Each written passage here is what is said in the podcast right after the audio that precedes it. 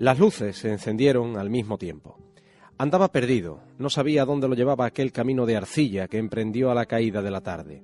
Llevaba la escopeta al hombro, una canana gastada a la cintura y un morral cruzado al hombro por el que asomaban plumas y las patas de una liebre.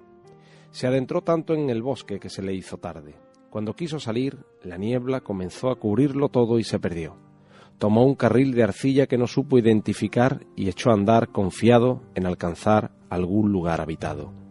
Dejó atrás la niebla al alejarse del cauce del río y entonces se aclaró. Estaría un par de horas del pueblo, así que sacó un trozo de pan del zurrón y aligeró el paso.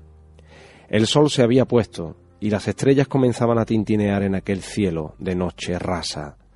Andaba con la mirada puesta en el horizonte cuando vio dos luces que se encendieron al mismo tiempo.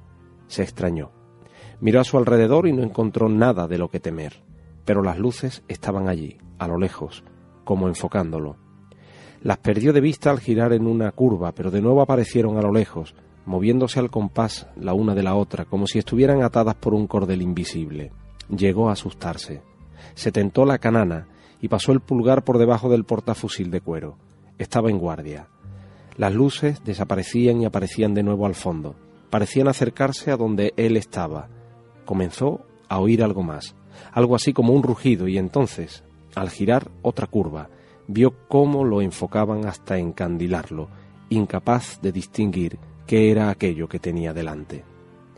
Escuchó la voz del alcalde llamarlo por su nombre. Se quedó sorprendido. Esto es un automóvil, el primero que hay en el pueblo. Me lo trajeron esta mañana. ¿Has visto? Anda, súbete, que me doy la vuelta y te llevo al pueblo.